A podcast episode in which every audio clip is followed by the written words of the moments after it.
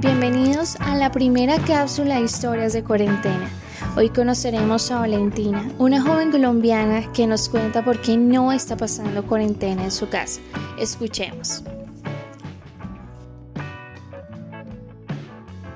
Hola, mi nombre es Valentina Avellaneda, yo soy estudiante de comunicación social y periodismo, me encuentro en el estado de Florida, estoy con mi familia, en este momento hay toque de queda, los negocios están cerrados, las playas están cerradas, los hoteles están cerrados.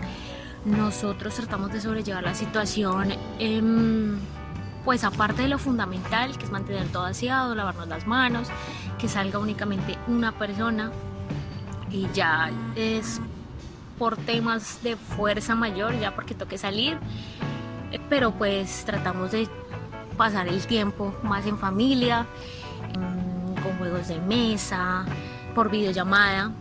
Esto es una herramienta fundamental. Nosotros estamos en otro país, eh, tenemos familia en Colombia.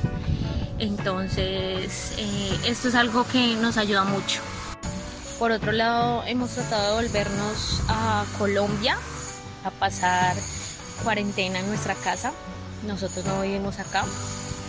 Eh, pero es un tema complicado porque no hay vuelos, la entrada a Colombia es únicamente hasta el día domingo, hasta medianoche.